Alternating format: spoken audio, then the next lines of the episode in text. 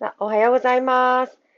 今日も長崎からお届けいたします。よろしくお願いいたします。じゃあ今日も、えー中村県議が入ってくるまでの間をしばらくちょっとあのつなぎたいと思います。はい。あ、宮尾さんおはようございます。今日のテーマがですね、あの、小学校の教科担任制ということと、あとワクチンの接種についてまた詳細が決まりましたという話なんですけれども、この小学教科担任制って、このタイトルだけ聞いたら、こう小さい学校がまたどんどん潰れていくんじゃないのかなとか思ってしまったんですけどね。えっ、と、そういうわけではないらしいです。その辺のことをちょっと、えー県議と一緒に紐解いていければなと思います。今、中村県議が、えー接続しましたので、おはようございます。おはようございます。遅くはい、なよろしくお願いりました。します。昨日も遅くまでお疲れ様でした。あお疲れ様でした。本当こちらこそありがとうございあました。りがとうございます。はい。今日、その、えー、小学教科担任制というのが出てきたみたいなんですけど、はいはい。これは私の、あの、さっき申し上げたような、あの、懸念とは違うんですか？その、えっとですね、はまあ、あの、今さ、あの、お、おそらくおっしゃっていたのは、はい。学校の数を減らして、うんうん。で、それで、えっと、そその、おなんていうのか、ひ一クラスの子供の数を増やすということですよね。多分それで先生の数を減らすみたいなことをイメージなさってますか？あ、いや、あの、教科につき先生がいるっていいいなきゃいけないですよね。つまり中学高校と一緒ですよね。はい。ということは、その先生がやっぱ少ないと、があの学校の生徒が少なくて先生が少ないと教えられる教科が少なくなっちゃうので、もう必然と学校は少なくなっていくんですよね。ああ、なるほど、なるほど。そもそも先生が少ないところで全教科、あか、かん、えっと、教科ごとに先生分けれないってことをおっしゃってますそうね。そうそうです。人数が少ないですなるほど、なねるほ。ど。うんはいはいはい。あの、ちょっとそ、うん、まあそういう事態も起こる、もしかしたら起こるかもしれないですけれども、うんはいえっと、ちょっと中身としてはそういうところではないですね。あ、ではないです。はい。はいはいはい。で、もうあの、準備は、告知も今、済みましたので、もう早速ちょっと中身に入らせていただきます。はい、お願いします。えー長崎新聞の論説からですね、小学校、えー教科担任制ということで、はいえっ、と、なされ、えっ、と、出てます。まあ、あの、はいご存知の方もい、いらっしゃると思うんですけど、先日ですね、えっと、はい。今週の、今週かな、うん。あの、中教審って言って、まあ、要は審議会はい。が、えっと、まあ、こういうふうにですね、えっと、はい。まあ、小学校でも中学校と同じように、教科ごとに先生を分けたらどうだっていう話をしてます。もちろん、ククラスの担任はですね、えっと、つけるんですけど、ただ、これは、えっと、5、6年生うん、を対象にしてると、ああ、ははははう。ん、いうことですね。で、ちょっと結論からいきますね。はい、はい。で、まあ、これって、うんまあ、私も小学生の子供2人います。はい。山中さんもね、お一人いると。はいで、たまになんというか、小学校のうん今こうだよね、みたいなことって、なんか結構、せん親同士で愚痴ったりってしませんか？リスナーあのすいません、友達いないんで全然しないです。いや、ちょっと、私にママ友がいると思いました、むしろ逆に聞きますけど。なんか自虐に走ってるんで、ちょっともうこの辺に、その辺、ちょっと、うん、触れないでほしいんですけど。朝から朝からちょっとい、辛いあのですね。はい。えっと、まあ、まあ、例えば我々が子供の時に先生たちってなんか、うんなんか倍率高くて、なんか先生たち頑張ってなってるんだ、なられたんだはいはい結構親親からもそう言われてきたし、はい。で、確かに、で、20年前は、この記事によると、全国平均12倍だったと。おーななこさんもおはようございます。よろしくおお願いします。はようございます。あ、今もう 1. 点何倍ですもんね。そうそう、1.4倍ですよ。あ、で、なん1.4か前倍。、前の記事だったら、佐賀と長崎が、うんまあ、全国でも下位だと。うん。はい。まあ、下位になる理由は、その、盗みにくいとかですね、いろいろそういうこともあるのかもしれないんですけど、まあ、お給料の面とかですね。はい、で、えっと、19年の実施の全国平均が2.7。まあ、それに対して本あー県はだいぶ2分の1なりやすい。ただ、20年前、うん12倍ですよ。で、うんうんあのーまあ、これで、まあ、結構学校の先生とかと、私も育遊会の会長してるんで、はい、ね出た。はい、はい。はい。お話ししたらですね、やっぱり、その、うん、まあ、いろんな方が、やっぱり先生たちもいらっしゃってると、もちろん志は持って、はい。あの、先生になっていただいてるんですけど、はい。えっと、まあ、そもそも、うん。あの、やっぱり先生大変だっていうですね、はい。あのえ大変でしょう、だって。うん。うん。っていうところがやっぱりもう、今の若者においても、すごくなんかもう、それ、そのなんか染みついちゃってるんですよね、きっと。なるほど、なるほど。はい。うんやっぱりそうみたいです。ではい、僕もちょっといろいろ学校の先生と話したら、やっぱ大変だ。うーん。なので、まあやっぱり、その、まあ一つは、その、5、6年生ってちょっとね、やっぱり専門性も高くなったりして、はで、ちょっと教えるのって難しくなってくるんですよね。ほうほで、今も私長男5年生ですけう。ど、はい。ああ、これちょっと大変だなっていうことを感じることもあったりするんで、はい、はだから結局はこれ何かというと、国がい。うん。もう思いっきりその教育にお金をかけると。で、それで先生たちを増やすっていうようにうん、しないといけないと。うん。で、あのーその担任制とはまだ別に21年度から小学校の1クラス上限5年かけて35人。はい。今何人なんですか？上限って。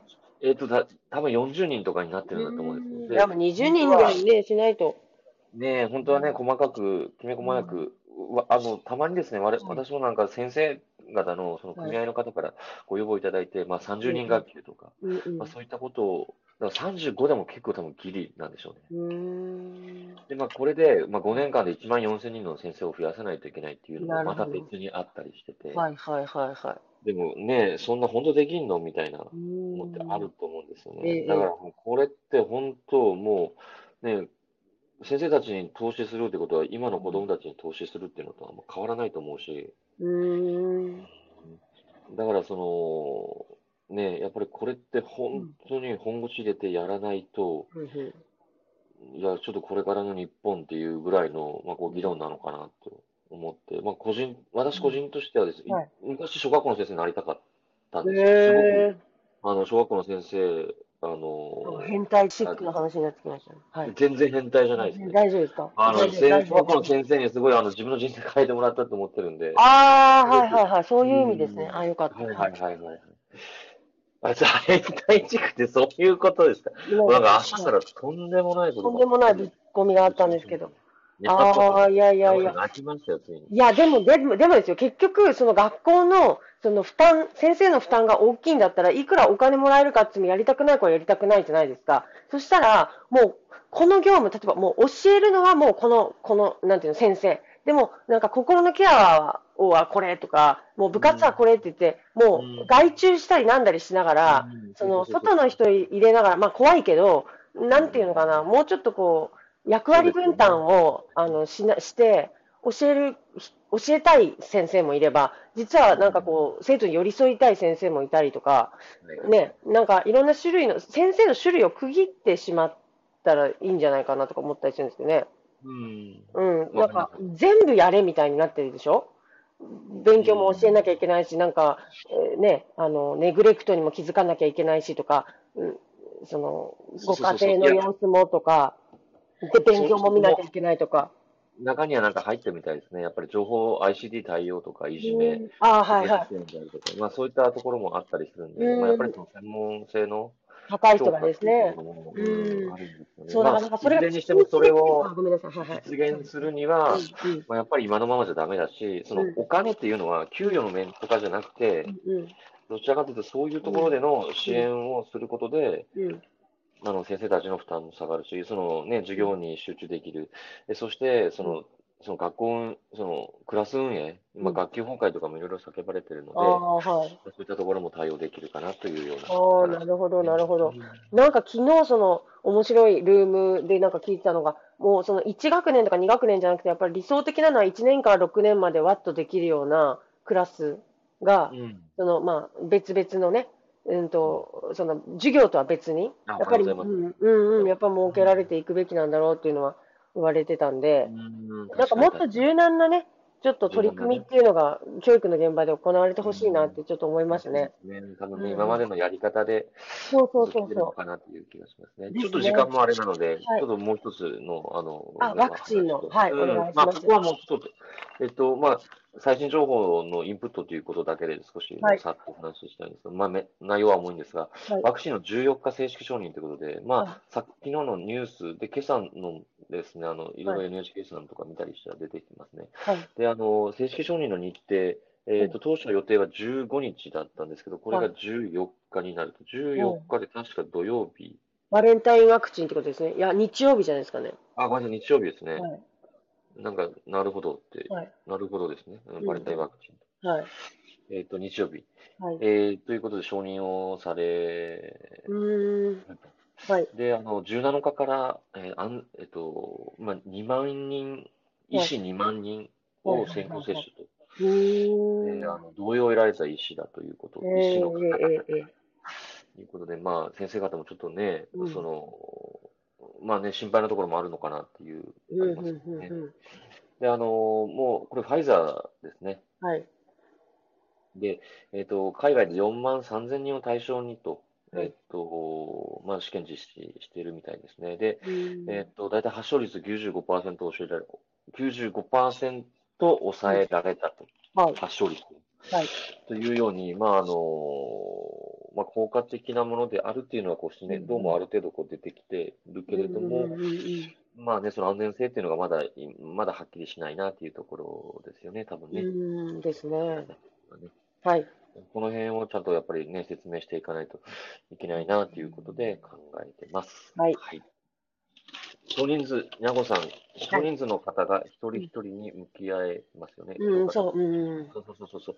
教科たくさん教えるの大変。うん、絶対大変と思いますよ。うん、絶対大変ですよね。だって教科担任制にしてしま、教教科を分けてしまえば、ね、うんその一個準備したやつっそのいろんなところで使えるし、いろんなところっていうか、その、いろんな学級でですうんね。うんうん。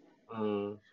だからいいんですよね。あとだからその学校がだんだんだんだんちあのち小規模学校がなくなっていくっていう懸念がやっぱある話なので、そうじゃなく、やっぱり低学年のうちは、その小さい学級の方がいいんですよ、少人数の方が、目があの届く方が。ということはですよ、例えばここの地区は、その社会の先生はもうみんなでこう、なん一人でも二人でも、で、3学校を見るとか、なんかこう、横の連携でこう、先生回すっていうのもいいかもしれなくないですか？その、ここの学校に所属してるので、もうここから一本も出ませんじゃなくて、先生融通して、こう、なんか繋いでいったりとかってすることもできるのかなと思って。あ、まあ、そうそうそうそうそうそう、いうのは出て出てきますよね。うんうん、なんか、そこに対して柔軟に。ね、その横移動でいろんな学校を見られるとかね。そうそうそう、それいいですよね。うんうんうん。うん。なんかそれがうまくできるような、やっぱりその仕組みって多分まだないんだかなと思うので、なんか訴えていって、新しいことを取り入れて、まあ、市町の話ですけどね。うん、なんかね、今までのそのやり方、絶対こうこうでなければならないっていうのを否定しうんて、うんうんうん。ね、実はこうできるんじゃないの？みたいなところからですね、なんかそうですね少しずつも変えていかないといけないですうね。んうん。まさにそんな感じです。はい。ありがとうございます。はい。では、今日の、えっと、まあ、小学校担任えー担任制とワクチンの話させていただきました。また明日も、えー発信させていただきますので、よろしくお願いいたします。お願いします。じゃあ今日もありがとうございました。何かあの、扱ってほしいテーマとかありましたら、ぜひツイッターの方でもお待ちしてますので、ご意見ください。よよろしくお願いいたしますろし。くお願いします。朝の貴重な時間ありがとうございました。失礼いたします。どうも、いってらっしゃい。